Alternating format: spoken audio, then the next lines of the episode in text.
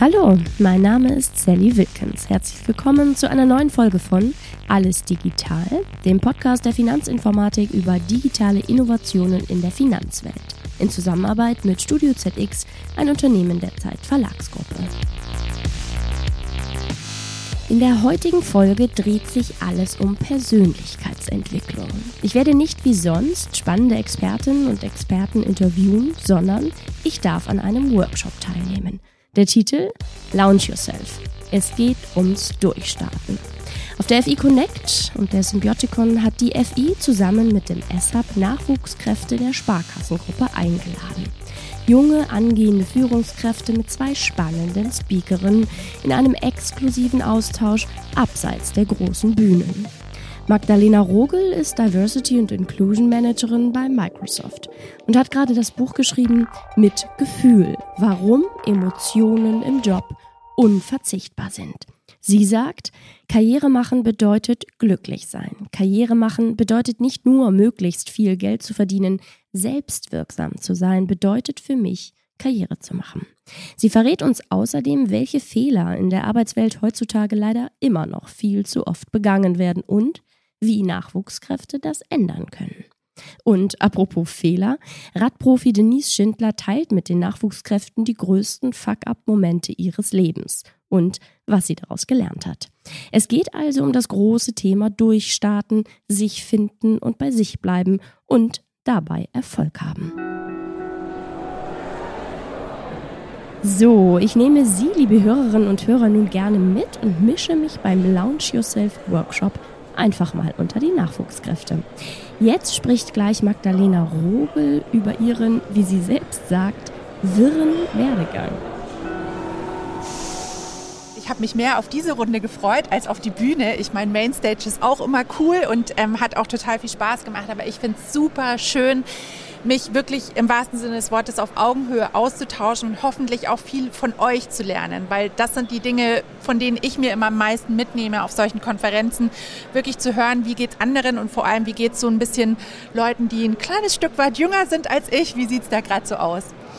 Ähm, Thema ist ja Persönlichkeitsentwicklung, über was wir sprechen wollen. Und ähm, ich habe überlegt, ich erzähle euch einfach ein bisschen, wie sich ähm, nicht nur meine Persönlichkeit, sondern vielleicht auch mein Arbeitsfeld entwickelt hat, ähm, wie mein Weg so war bisher. Und dann gehen wir einfach locker in den Austausch. Und ich hoffe, ähm, ihr sagt alles, was ihr sagen wollt. Ihr widersprecht mir, wenn ihr sagt, nee, sehe ich ganz anders. Und ähm, ihr gebt mir hoffentlich auch ein bisschen Einblick in eure Welt. Also, ich habe es vorher schon erzählt, ich bin eigentlich Kinderpflegerin. Und Kinderpflegerin war immer mein absoluter Traumjob. Seitdem ich, seitdem ich denken kann, war für mich immer klar, ich will mit Kindern arbeiten. Das war das, was mich total begeistert hat und das war das, was ich einfach machen wollte. Ich war auf dem Gymnasium, aber weil für mich schon klar war, ich mache diese Ausbildung, habe ich nach der 10. Klasse gesagt, so, ich gehe jetzt und fange meine Ausbildung an. Das fanden ganz viele Menschen, vor allem in meiner Familie, nicht so cool. Ähm, kleiner Not-so-Fun-Fact am Rande. Mein erster Freund hat damals tatsächlich mit mir Schluss gemacht, weil er sich nicht vorstellen konnte, eine Freundin zu haben, die kein Abitur hat. Schade für ihn, würde ich sagen, an der Stelle. Ähm, genau, ich habe meine Ausbildung gemacht und die hat mir unglaublich viel Spaß gemacht. Ich war in der Schule immer eher so ein bisschen boah, unteres Mittelmaß. Mir haben immer Dinge Spaß gemacht, die mit Menschen zu tun hatten. Ich war in der Schule schon Schülersprecherin und habe Sachen organisiert, Feste organisiert, Gruppen gemacht, aber ähm, so das Lernen war irgendwie nicht so mein Ding. Und als ich dann auf die Berufsschule gewechselt habe, als ich die Ausbildung angefangen habe, habe ich gemerkt, was es für einen großen Unterschied macht, wenn ich Dinge lernen kann, die mich wirklich begeistern. Und ich denke, ihr kennt es. Das ist einfach enorm, ob man lernt, weil man lernen muss, weil man halt so eine Prüfung ablegen muss oder ob man lernt, weil man wirklich Bock hat und weil es einen interessiert. Und das war für mich echt schon mal so der erste Game Changer auch in meiner Persönlichkeit, weil ich lange dachte, so, naja, bin halt nicht so schlau, bin halt nicht so gut und dann für mich einfach verstehen konnte, nee, es liegt sehr daran, was ich mache und vor allem auch, wie ich es machen kann.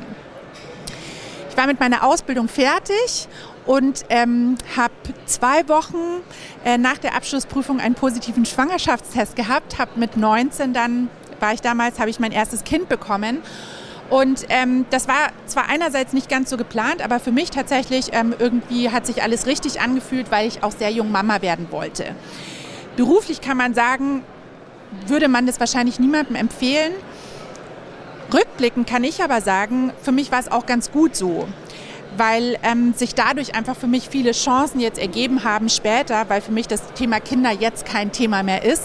Und wenn ich so in meinem Umfeld, meinem Freundeskreis schaue, für viele ist es jetzt ein Thema und dann ist es natürlich auch oft ein bisschen herausfordernd zu entscheiden, wie geht es weiter. Und das Thema Kinder ähm, bzw. Familie war auch was, was zu meinem Quereinstieg geführt hat weil ähm, ich hatte dann ein zweites Kind und ähm, wir waren verheiratet. Ich habe mit 21 geheiratet, vollkommen absurd, wenn ich mir das jetzt heute vorstelle. Und äh, mein damaliger Mann hat, ähm, als ich dann 25 war, entschieden, dass er sich trennt. Und dann war ich alleinerziehend mit zwei kleinen Kindern in München als Kinderpflegerin. Und ich vermute, ihr könnt euch alle so zusammenrechnen, dass es ziemlich eng wird. Ähm, ich verstehe wesentlich weniger von Finanzen als wahrscheinlich ihr alle, aber das wusste ich, dass, das, dass die Rechnung nicht aufgeht. Und so war, war für mich klar, dass ich ähm, beruflich was anderes machen muss. Es war damals gar nicht so, ich will, weil mir hat der Kinderpflegeberuf unglaublich viel Spaß gemacht. Aber es war einfach klar, die Rechnung geht nicht auf. Und ähm, ich habe tatsächlich auch nicht geschaut, so, oh, was kann ich denn jetzt machen, was ist interessant, weil die Zeit hatte ich nicht. Es war einfach ganz viel Druck und ähm, ich musste schnell was finden. Also habe ich das Erstbeste genommen. Das Erstbeste damals war in der Online-Redaktion bei Focus Online, wo ich einen Aushilfsjob hatte. Das große Glück bei dem Aushilfsjob war aber, dass ähm, die damalige Leiterin von dem Bereich, in dem ich eingestiegen bin, das hieß damals Community Management, das war kurz vor Social Media, also es war, als man noch Kommentare auf Webseiten geschrieben hat, ähm, die ist selbst Mutter geworden und ist in Elternzeit gegangen. Und ich konnte dann die Leitung von diesem Bereich übernehmen, obwohl ich null Ahnung hatte von dem, was ich da tue. Und auch das war wieder so ein Learning für mich. Ähm, weil ich gemerkt habe, es geht gar nicht immer darum, ähm, ob ich das wirklich kann, sondern es geht darum, ob ich fähig bin, das zu lernen und ob ich mir das zutraue. Und in dem Moment habe ich einfach gesagt, hey, ich ergreife diese Chance, auch wenn ich noch nicht genau weiß, was da auf mich zukommt, aber ich versuche es einfach und ich will es lernen. Es hat auch ganz gut funktioniert und ich war in der Redaktion dann drei Jahre und bin von dort dann in die Unternehmenskommunikation von dem Medienhaus. Es hing damals noch mit Burda zusammen ähm, und habe in der Unternehmenskommunikation mich schon so ein bisschen spezialisiert auf Online-Kommunikation. Auch da war ich wieder drei Jahre, habe sehr, sehr viel gelernt, weil ich mit dem ganzen Thema PR natürlich auch noch nicht viel zu tun hatte. Ähm, und bin dann von dort zu Microsoft gewechselt. Das ist natürlich nicht einfach so passiert, wie ihr euch vorstellen könnt, weil ähm, wenn ich eine Bewerbung schicke, dann steht da erstmal kein Abi, kein Studium und ich werde wahrscheinlich ziemlich schnell aussortiert. Also war für mich immer klar, ich muss das irgendwie ausgleichen. Ich muss zeigen, dass ich trotzdem was drauf habe und dass ich eben nicht aussortiert werde. Und auch das war wieder ein Learning für mich, was ich euch allen mitgeben würde. Netzwerk. Ich weiß, es ist ein Buzzword, weil man immer hört, oh, Networking, Networking. Aber es ist so essentiell. Keinen meiner Jobs, den ich seit dem Quereinstieg habe, hätte ich bekommen, wenn ich nicht auf mein Netzwerk zurückgreifen könnte. Das Netzwerk hat mich immer supportet. Es gab Leute, die haben mir Türen geöffnet, die haben mir Hände gereicht, die haben mir Gespräche vermittelt. Und so war es als auch damals bei Microsoft. Ähm, ich war eben in der Unternehmenskommunikation noch bei dem anderen Unternehmen und habe einer ähm, ja, jungen Frau, die ich auf Twitter kennengelernt hatte, ähm, die in meinem Alter war, auch in München, ähnliche Themen, ähm, habe ihr erzählt, dass ich gerade so ein bisschen unzufrieden bin und nicht weiß, wie ich beruflich so weitermachen will. Sie hat damals bei Microsoft gearbeitet und meinte, hey, sprich doch mal mit meinem Chef, ich glaube, wir könnten jemanden wie dich gut brauchen. Und so habe ich eben ein Bewerbungsgespräch bei Microsoft bekommen, was ich faktisch mit meinem CV wahrscheinlich sonst nicht bekommen hätte. Und dann habe ich bei Microsoft angefangen und ähm, eben, wie ihr schon gehört habt, erstmal in der Unternehmenskommunikation, sehr viel Social Media, digitale Kommunikation, interne Kommunikation und konnte da auch wieder ganz, ganz viel Neues lernen. Ich würde rückblickend sagen, 80 Prozent der Dinge, die ich da gemacht habe, davon hatte ich keine Ahnung. Und auch das ist ein ganz wichtiges Learning. Macht einfach auch Dinge, von denen ihr keine Ahnung habt. Probiert Dinge aus und gebt euch auch den Raum, traut euch zu, zu lernen und euch weiterzuentwickeln. Ich habe vorher auf der Mainstage ja schon über das Thema Werte gesprochen und ein Wert, der mich schon immer angetrieben hat, war Diversity, Inclusion, Gleichberechtigung, also wirklich, wie wir auch menschlich miteinander umgehen. Und deshalb habe ich mich in der alten Rolle, in der Unternehmenskommunikation bei Microsoft, auch immer schon stark für Diversity-Themen engagiert und habe eben geguckt, hey, wo kann ich was supporten? Ich habe immer die Christopher Street Days mit organisiert und ganz, ganz viele andere Dinge. Und dieses eigentlich sehr persönliche Engagement, was einfach aus meinen Werten herauskam, hat zu meinem jetzigen Job geführt. Vor einem Jahr ist nämlich in der Personalabteilung die Stelle für den Diversity and Inclusion Lead frei geworden. Und weil die KollegInnen gesehen haben, wie stark ich mich in den Themen engagiere und wie viel ich in dem Bereich schon mache, sind sie auf mich zugekommen und haben gefragt, ob ich mir vorstellen könnte, das zu übernehmen, obwohl ich null HR-Background habe. Und ich glaube, das zeigt einfach, wie wichtig es ist, dass wir auf unsere Persönlichkeit schauen, dass wir uns Dinge zutrauen und dass wir das Netzwerk nutzen, dass wir sichtbar machen, was wir können, dass wir uns im Unternehmen, aber auch darüber hinaus vernetzen und damit eben schauen, was gibt es für uns, für unsere Person und auch ähm, für unsere Zukunft, für Entwicklungsmöglichkeiten. So, das erstmal so vorab. Ich würde die Fragerunde einfach aufmachen. Also jeder, der eine Frage hat, irgendwie kurzes Handzeichen stellen. Äh, wie überzeugt man denn traditionelle Führungskräfte davon, dass ähm, das Thema Personalentwicklung, emotionale Intelligenz halt auch sehr wichtig ist? Weil ich merke bei uns, die Führungskräfte äh, supporten das noch nicht so, wie es wahrscheinlich sein sollte und auch so im Rahmen von New Work wichtig wäre. Ähm, gibt es da eine Taktik, wie man da besser mit klarkommt mit dem Thema, sage ich mal? Ja, ich glaube, das ist ähm, grundsätzlich eine ganz große Herausforderung, dass es viele Menschen in Führungspositionen gibt, die jetzt unter uns gesagt eigentlich gar keinen Bock auf Menschen haben. Und ähm, für mich ist das ein Fehler in unserer Arbeitswelt, dass Karriere ähm, immer irgendwann darin endet, dass man Verantwortung für Menschen hat. Und ich glaube, wir müssen die Arbeitswelt so verändern, dass es eine fachliche Karrieremöglichkeit gibt, also dass ich mich auch weiterentwickeln kann und auch mehr Verantwortung bekommen kann, ohne Verantwortung für Menschen zu haben, sondern eben für ein Thema, und dass die Leute, die sagen, hey, ich habe richtig Bock auf Menschen, dass die dann diese klassischen Führungspositionen kriegen. Das hilft jetzt natürlich nicht in der aktuellen Situation, weil im Moment ist unsere Arbeitswelt noch so. Und ich glaube, realistischerweise wird es auch ein paar Jahre dauern, bis sich das so verändert. Aber es muss sich aus meiner Sicht so verändern, weil an diese Positionen müssen Menschen, die auch Spaß daran haben, Menschen zu entwickeln und die eben auch Interesse daran haben, ähm, das Potenzial in Menschen zu finden und ihnen beim Wachsen zu helfen. Ich glaube, es gibt so ein bisschen zwei Möglichkeiten. Also einerseits kann ich sagen, okay, ich akzeptiere das jetzt und ähm, warte einfach ab und ich schaue, wie ich mit anderen umgehen kann, weil ihr alle werdet früher oder später ja auch Verantwortung für andere Menschen haben und ihr habt vor allem jetzt schon Verantwortung.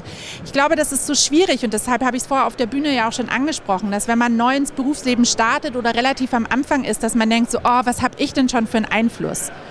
Aber schaut euch mal um, wie viele Leute jetzt heute hier neben euch stehen, wie viel mit vielen Menschen ihr sprecht. Und ich glaube, es ist so wichtig auch zu sehen, was habe ich eben für eine Chance und für eine Möglichkeit, eben auch Teil dieser Veränderung zu sein und eben zu gucken, dass die neuen Generationen, die kommen, das schon anders und besser machen als die alten Generationen.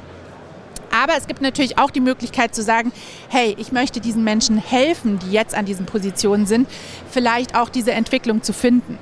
Und da, glaube ich, kann man nicht sagen, ja, funktioniert es, funktioniert es nicht, sondern man muss sehr auf die Person schauen. Aber ich glaube, es ist wichtig eben auch da wieder, dass ihr euch bewusst werdet, welches Leadership-Potenzial ihr habt. Und viele Unternehmen machen ja zum Beispiel auch dieses Reverse Mentoring. Also dass eben auch junge Nachwuchskräfte den ähm, erfahrenen Führungskräften eben Einblicke geben und zeigen, wie Dinge funktionieren können. Und ich glaube, das ist ganz wichtig, dass ihr so ein bisschen vielleicht auch das Gefühl dafür entwickelt, hey, kann ich der Führungskraft vielleicht auch mal ein bisschen ähm, eine Reflexion geben? Kann ich vielleicht auch mal ein Feedback geben? Kann ich vielleicht sagen, mir ist aufgefallen, du hast ähm, in dem Meeting das und das gesagt. Ähm, ich kann mir vorstellen, dass das vielleicht bei manchen Menschen anders ankommt, als du es gemeint hast. Und das braucht sehr viel Fingerspitzengefühl, aber ich hoffe, dass ihr den Mut habt, ähm, das auch zu nutzen, weil ich glaube, wir alle können viel, viel mehr verändern, als wir uns im ersten Moment zutrauen. Ich habe mal was von so Feel-Good-Managern gehört in Unternehmen, dass das jetzt auch immer mehr kommt, dass das, glaube deutschlandweit so um die 70 Unternehmen auch aktiv machen und anbieten. Was denken Sie davon? Ist das ein zukunftsträchtiges Berufsbild oder wird das eher so durch solche Abteilungen übernommen? Also ich wiederhole es nochmal, damit ihr es auch hört. Ähm, es ging um das Thema Feel-Good-ManagerInnen, ähm, ob ich glaube, dass das ein Beruf mit Zukunft ist. Ich finde diese Entwicklung sehr spannend und tatsächlich kann mich ganz gut erinnern, als ich das erste Mal so ein Jobposting gesehen habe mit Feelgood Managerin, weil ich dachte sofort, ja klar, das bin ich, das ist mein Job, das ist für mich gemacht. Und ähm, ich finde es toll und wichtig, dass es solche Jobs gibt. Ich sehe es aber ein bisschen kritisch, weil ähm, ich glaube, wenn wir das auf eine Person ähm, quasi, äh, ähm, wenn wir die Verantwortung auf eine Person legen, dann wird es ein bisschen schwierig und das ist bei meinem Job sehr ähnlich, Diversity und Inclusion. Wenn Unternehmen denken, ja, das ist jetzt eine Person, die ist dafür verantwortlich, ja, brauche ich ja nicht tun. Und ähm, deshalb kann ich nicht sagen, es ist gut, es ist schlecht, dass es solche Jobs gibt. Ich glaube, es ist wichtig, dass es Menschen gibt, die so ein bisschen die ich sag mal, Projektverantwortung oder Themenverantwortung nehmen. Aber es ist genauso wichtig, dass wir alle Menschen verantwortlich halten. Ich bin bei uns zum Beispiel ähm, regelmäßig einmal im Monat in den ähm, ManagerInnen-Meetings, um eben auch zu gucken, wie sieht es da aus und was haben die ihre Diversity and Inclusion Trainings gemacht. Ähm, kann ich vielleicht in die Teams reingehen und konkrete Workshops geben. Ähm, ich bin einmal im Quartal in der Geschäftsführung, spreche mit denen, wie sieht es aus. Weil es ganz wichtig ist, dass wir verstehen, ähm, Feel Good, Diversity and Inclusion, ähm, alle eben diese vermeintlich weichen Themen, die gehen uns alle was an. Wir profitieren alle davon und wir alle sollten ein Interesse daran haben, uns eben auch für diese Themen einzusetzen. Und viel gut, also ehrlich gesagt, ich glaube, niemand von euch würde sagen, ach nee, ist mir egal, ob ich mich jetzt wohlfühle oder ob andere sich wohlfühlen. Und deshalb, ähm, ja, es ist gut, dass es solche Entwicklungen gibt. Ja, es ist gut, dass Unternehmen ähm, vor allem auch äh, Mittel, finanzielle Mittel dafür einsetzen, eben solche Dinge auch ähm, zu fördern und zu unterstützen. Aber es darf nicht an einer Person liegen, sondern wir müssen alle die Verantwortung für so eine wirklich kulturelle Veränderung in Unternehmen tragen. Glauben Sie, dass die Hierarchien, die vor allem in Sparkassen ja noch gegeben sind, von den verschiedenen Unternehmensstufen, ähm, dafür sorgen, dass die Emotionen und auch diese Gefühle, die für sie sehr wichtig sind, eingesperrt werden und dass da eher ein Aufbruch stattfinden muss, bevor es wirklich möglich ist, dass die Gefühle und Emotionen zugelassen werden und die Arbeit positiv beeinflussen können?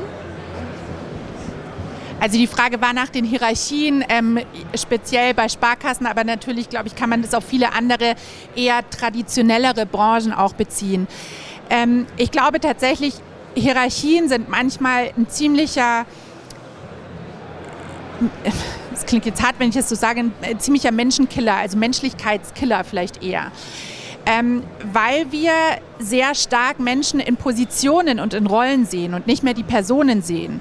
Ähm, das merke ich sogar bei uns, obwohl ich sagen würde, wir haben eine sehr moderne ähm, Unternehmenskultur und auch relativ flache Hierarchie.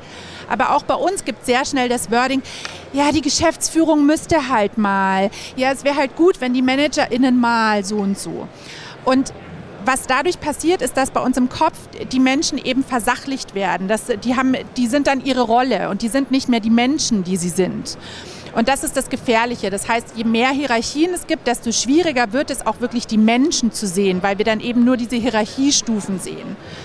Ich glaube, es ist wichtig ähm, und das zeigt natürlich auch die Entwicklung. Da werden auch die Sparkassen davon ähm, nicht äh, irgendwie sich, sich ewig verstecken können, dass ähm, weniger Hierarchien ähm, kommen werden und vor allem, dass die Hierarchieebenen durchlässiger werden. Und das sehen wir sehr stark. Ich vermute, das ist bei euch auch schon so, dass es ähm, oft so Projektgruppen gibt, die eben über verschiedene Hierarchien miteinander zusammenarbeiten. Und ich glaube, das ist wichtig, dass wir diese Durchlässigkeit eben ähm, in diesen verschiedenen Hierarchiestufen immer mehr fördern und immer mehr in den Austausch gehen. Aber auch hier, dass wir uns immer wieder selbst hinterfragen, wenn wir ähm, vielleicht mal wieder in dieses Muster fallen und zu sagen, ja, der Geschäftsführer hat halt wieder, dass wir uns überlegen, ah nee, das ist ja auch ein Mensch wie ich und ähm, vielleicht auch mal überlegen, okay, wie fühlt der sich jetzt in der Situation und wie ist es vielleicht mit dieser ganzen Verantwortung und warum hat der jetzt vielleicht was gesagt, was mich total nervt und was total ähm, unpassend ist und wie ist es dazu gekommen. Und ich glaube, das ist wichtig, dass wir einerseits eben wirklich diese Durchlässigkeit fördern und andererseits uns selbst immer wieder hinterfragen und daran erinnern, ähm, die Menschen hinter den Rollen und Titeln zu sehen. Ja, ähm, Sie sagen ja die ganze Zeit, dass es darum geht, äh, die menschliche Komponente zu wahren, aber auch eben die fachliche. Ähm, wenn ich jetzt mal so auf ähm, die Taunus-Sparkasse bei uns schaue, macht es ja immer am besten, wenn man es an eigenem Beispiel macht. Ähm, wir haben da zum Beispiel ja Fachkoordinatoren, die ja, sage ich mal, sehr fachlich sind, äh, gleichgestellt sind mit einem Teamleiter, aber deswegen auch keine Funktion ähm, der Verantwortung übernehmen ähm, und wir haben ja dann auch noch quasi Unternehmenspsychologen, die ja quasi die menschliche Seite abdecken. Aber also das wäre eigentlich eine natürliche Entwicklung der Unternehmen, da immer weiter hinzugehen. Aber Sie sagen ja quasi, dass das zu wenig sei. Und äh, ich finde aber, das ist eigentlich ein natürlicher Prozess, dass wir da hinkommen irgendwann, weil das Unternehmen ja sieht, ähm, so klappt es besser, so sind meine Mitarbeiter motivierter, sie äh, schaffen mehr, sie arbeiten mehr, ähm, dass man sagt, äh, wir müssen das gar nicht so extrem voranbringen, weil wir quasi einfach diesen natürlichen Prozess haben. Ja, ich finde es super spannend, das zu hören. Also überrascht mich ehrlich gesagt total, was du erzählst, weil UnternehmenspsychologInnen und auch so diese Fachverantwortung, das ist ja genau die Entwicklung, die wir brauchen. Und ähm, mega cool. Also wirklich, das ist dann wahrscheinlich mein Vorurteil, hätte ich jetzt nicht gedacht, dass es schon so weit ist. Und das ist genau das Wichtige. Und ich glaube eben, ähm, dass das widerspricht überhaupt nicht dem, was ich gesagt habe, sondern das untermauert es eigentlich eher, ähm, dass es bei euch eben schon diese Aufteilung gibt in Fachverantwortung und in, ähm, ich sag mal, vielleicht eher menschliche Verantwortung. Und ich glaube, das ist das, was wir für die Zukunft brauchen, dass wir eben auch gucken können, wo fühle ich mich wohler? Fühle ich mich wohler in der Fachverantwortung oder fühle ich mich wohler in der Führungsverantwortung? Beziehung, weil wir sind nicht alle gleich. Und es gibt eben Menschen, die können super gut mit Menschen und die ziehen daraus total Energie und die haben da einfach so, ja, gehen da total drin auf. Und es gibt Menschen, die sagen, hey, ich bin in meinem Fachthema richtig, richtig gut und ich bin da besser als alle anderen, aber ich kann jetzt nicht so gut ständig mich um andere Menschen kümmern. Und großartig, also echt grandioses Beispiel, super cool. Und ihr dürft auch gerne sagen, wenn ihr irgendwas komplett anders seht, bitte, weil ich will ja auch was lernen von euch. Ähm, ich wollte noch mal auf Ihren Vortrag eingehen. Da hatten Sie ja zum Beispiel ähm, angeprangert von den Personalern, dass Sie ja zum Beispiel die Frage stellen, wo sehen Sie sich in fünf Jahren?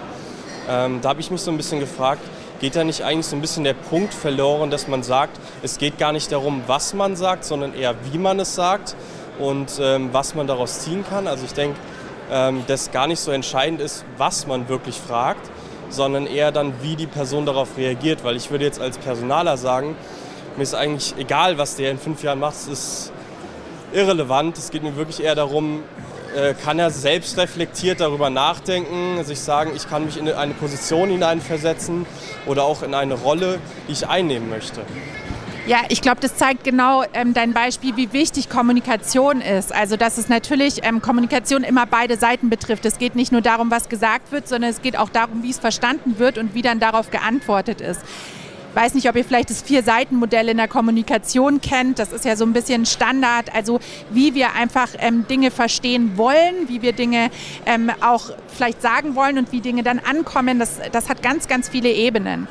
Und deshalb finde ich es ähm, spannend, was du sagst. Ich glaube trotzdem, dass diese Frage ähm, uns sehr einschränkt, weil wir sehr schnell eben ähm, wirklich in Rollen und, und in Bereichen und Berufen denken, wenn wir diese Frage gestellt bekommen.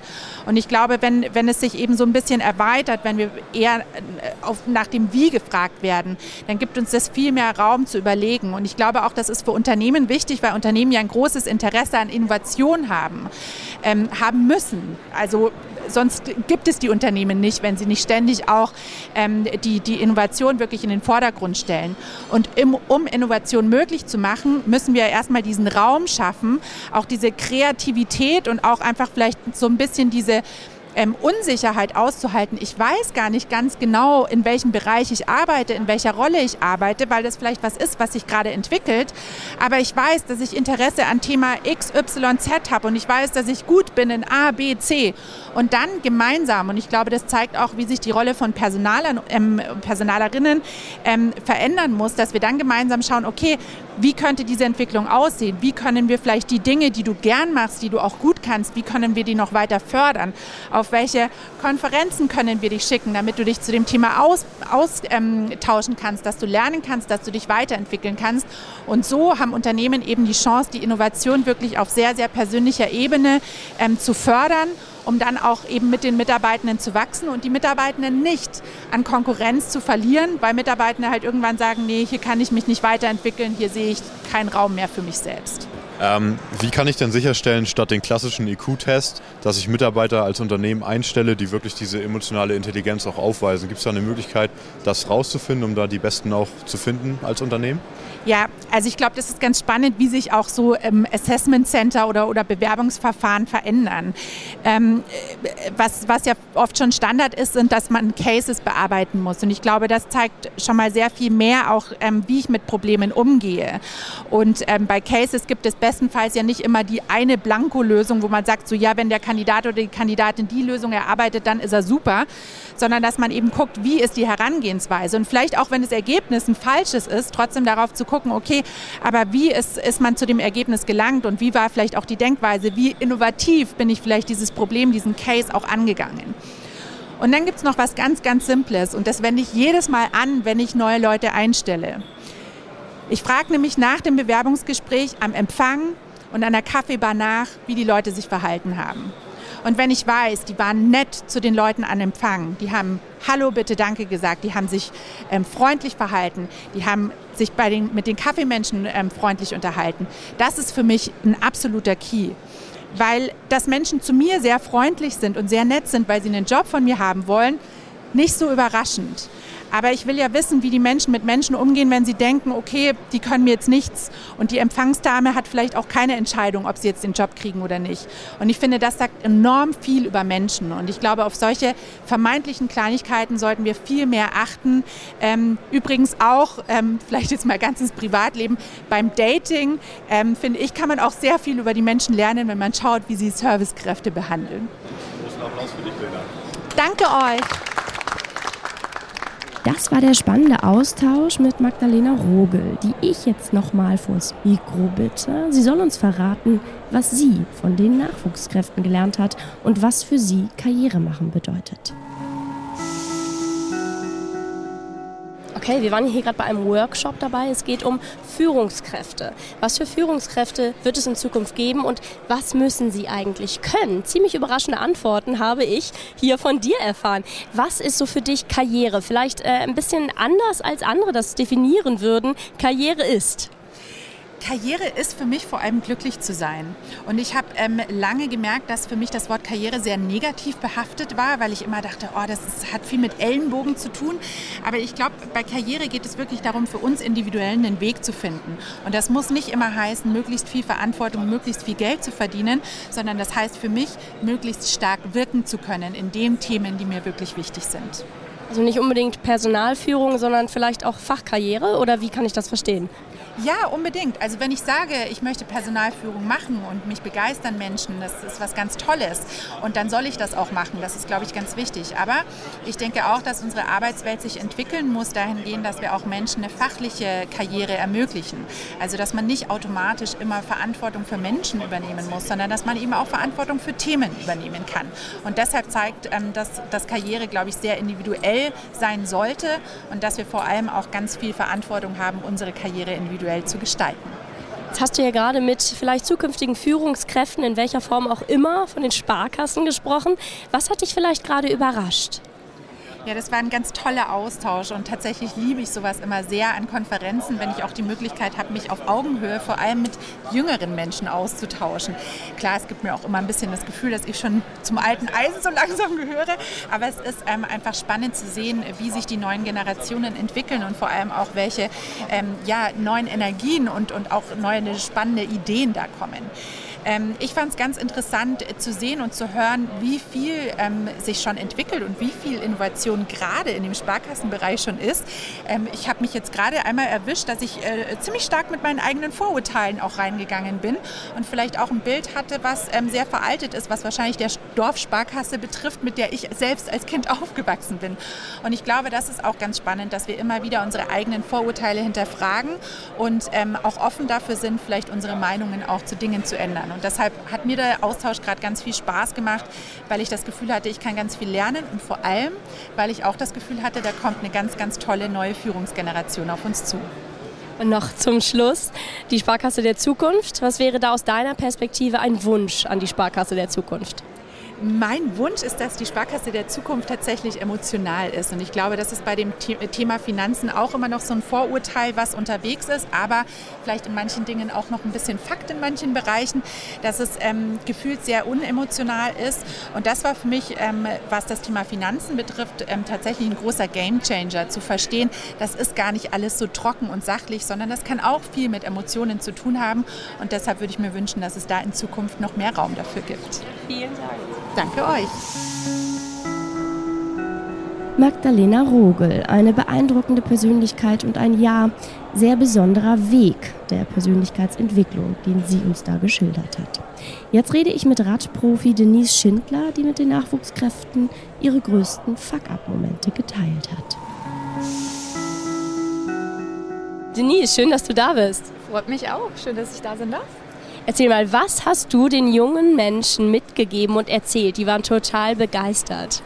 Ja, ich habe heute mal die Kehrseite der Medaille gezeigt und zwar meine größten Fuck-ups in meiner Karriere und da spreche ich von richtigen Fuck-ups, von Disqual Disqualifikationen bei den Paralympischen Spielen. Ja, ähm, was wirklich richtig hart war, wenn vier Jahre Arbeit dann Dusted sind ähm, oder zum Beispiel ein Stein, der mir mal im Weg lag. Also da gab es so die ein oder andere Geschichte, auch von einer Disqualifikation, weil ich meine Pylone zu früh umgedreht bin und ich finde aber es so wichtig, darüber zu erzählen, weil viele erzählen immer nur, das lief super bei mir, bei mir läuft es immer und ich bin so erfolgreich und schau her und so kannst du erfolgreich sein.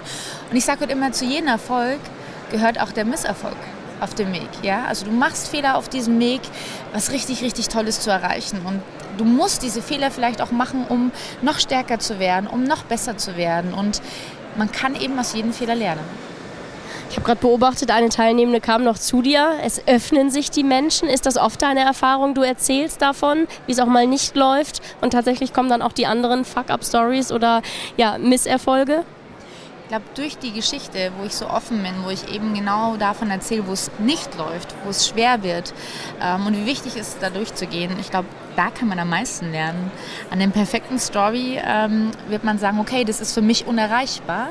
Ähm, während wenn ich sehe, oh, das lief ja auch nicht immer, das war ja auch schwer, da musste jemand auch richtig sich durchkämpfen, durchbeißen, nimmt man sich gerade ähm, ja, was mit, um selber durchzuhalten. Und äh, darum geht es. Ist halt nichts läuft von selbst. Man muss immer hart dafür arbeiten. Man muss Ausdauer haben ähm, und das nicht nur am Fahrrad, sondern auch im Job. Und man muss halt auch die Kultur dafür schaffen. Und das finde ich ganz, ganz entscheidend, die Kultur zu schaffen, offen über Fehler zu sprechen zu können. Weil wenn du den Raum nicht dafür hast, dann kannst du auch nicht wachsen. Und aus deiner Perspektive den Wunsch an die Sparkasse der Zukunft, was wäre der? Den Wunsch an die Sparkasse der Zukunft, Fuck-Ups als, ja, als Lernkurve zu verstehen, dass es dazugehört, man darf, jeden, man darf Fehler machen, aber jeden Fehler auch nur einmal. Und daraus können heute richtig Innovationen entstehen. Vielen Dank, Denise. Gerne. Ja, großartig. Was passiert, wenn Menschen zusammenkommen, sich trauen, ihre Misserfolge zu teilen und daran wachsen? Titel des Workshops ist ja Launch Yourself. Jetzt schnappe ich mir hier noch Teilnehmende und frage, was sie für ihre Persönlichkeitsentwicklung mitnehmen, wie sie durchstarten und mit welchen Eindrücken sie jetzt nach Hause gehen. Okay, wir haben den Workshop auch miterlebt, aber wollen jetzt mit Johannes sprechen. Der war nämlich als Teilnehmender dabei. Also Johannes, schön, dass du da bist. Servus. Ja, schön. Erzähl mal, du kommst woher? Ähm, ich komme aus Kassel, Kasser Sparkasse und bin da im internationalen Geschäft tätig.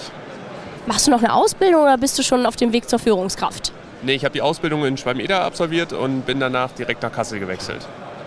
Und wie war dieser Workshop hier für dich? Wir haben jetzt ein paar Stationen mitbekommen, Führung, Denise Schindler, die über Fuck-Ups gesprochen hat.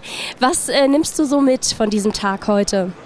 Also wir haben auf jeden Fall viele interessante neue Dinge gelernt auch. Ähm, auch so ein bisschen, ich will jetzt nicht über Selbstfindung oder ähnliches sprechen, aber ähm, in die Richtung ging es dann doch auch so ein bisschen.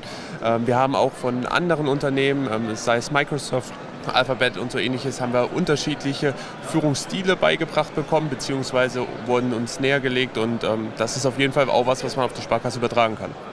Und gab es so einen Aha-Moment für dich, dass du denkst, diese Führungskraft-Skill, also diese, das kann ich ja schon längst. Das wurde mir jetzt heute klar. Gab es so einen Moment heute für dich? Also bei uns im Unternehmen, beziehungsweise auch bei uns in der Abteilung, ähm, ist es halt schon so, dass wir dieses New Work leben. Ähm, unsere Führungskraft hält ihre Hierarchien sehr flach, was ich jetzt auch im Kontext zu anderen Häusern gemerkt habe, was vielleicht nicht immer der Fall ist. Ähm, daher kann ich halt auch einfach für uns sagen, dass wir dieses Neue schon sehr, sehr stark leben und dass wir da auf einem wirklich sehr guten Weg sind und den auch weiter verfolgen sollten. Sehr schön. Sag mir nochmal, was würdest du dir von der Sparkasse der Zukunft wünschen? Dass wir mehr über Fuck-Ups sprechen. Wir haben mit Denise ähm, eben gerade den Workshop äh, Fuck-Ups gemacht und dass das auch kein Tabuthema ist und dass man auch mit sowas die Hierarchien aufbrechen kann und auch so ein bisschen in der gesamten Unter Unternehmenskultur eine Lockerung herbeiführen kann, um halt auch einfach Fehler anzusprechen und auch aus Fehlern zu lernen. Und halt auch dieses, dieser Punkt, man darf Fehler machen, dass das halt einfach nochmal deutlich mehr auch in die älteren Generationen hinein transportiert wird. Dass halt nicht nur die junge Generation, die jetzt nachkommt, ähm, dieses Thema mit hat, sondern auch, dass vielleicht der ein oder andere Ältere auch mal über seine Fuck-Ups spricht oder über Probleme, die das Unternehmen hat, beziehungsweise die man auch selber hat. Johannes, vielen Dank. Sehr gerne. Ich habe Sina jetzt bei mir, die mir mal erzählt, wie das für sie war. Sina, erzähl mal, wer bist du, woher kommst du? Äh, ja, ich bin Sina Möller und ich komme von der Sparkasse Südholstein und ich darf heute hier teilnehmen und freue mich riesig drüber. Ich bin im zweiten Lehrjahr und mache das duale Studium bei uns im Norden und darf so ein paar Eindrücke mitnehmen, um auch andere Wege für Probleme zu finden. Spannend. Was, also es waren ja sehr unterschiedliche Bereiche. Was, hat, was nimmst du mit? Was hat dir besonders gut gefallen? Dieser Satz, ähm, es ist nicht wichtig, wo man in fünf Jahren steht, dieser Fünfjahresplan, sondern was ist dein eigener Drei-Punkte-Kompass? Ich fand ihn sehr wegführend, um die Kommunikation auch zu verändern. Verrätst du uns deine drei Punkte oder einen, der dir jetzt schon eingefallen ist? Also ich glaube, eine meiner Stärken ist die Kreativität, die ich gerne ausübe und gerne anders denke in manchen Momenten, wo Leute dann sich fragen, wie kommen die gerade darauf? Aber ich denke da halt einfach mal anders und das macht Spaß und das ist eine meiner Stärken, die auch bei mir im Team, wo ich gerade eingesetzt wird, sehr geschätzt werden. Sehr spannend. Und sag mir nochmal, was würdest du dir wünschen von der Sparkasse der Zukunft? Ich würde mir flachere, äh, flachere Hierarchien wünschen. Einfach, dass es mehr ein Zusammen ist und nicht ein Oben und Unten gibt.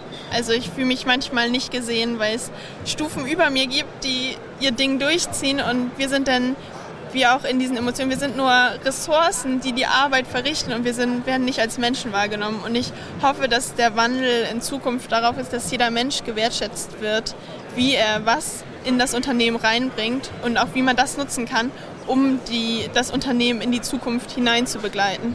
Ich wünsche dir sehr, dass du eine Führungskraft in Spee bist und das in der Hand hast zu gestalten.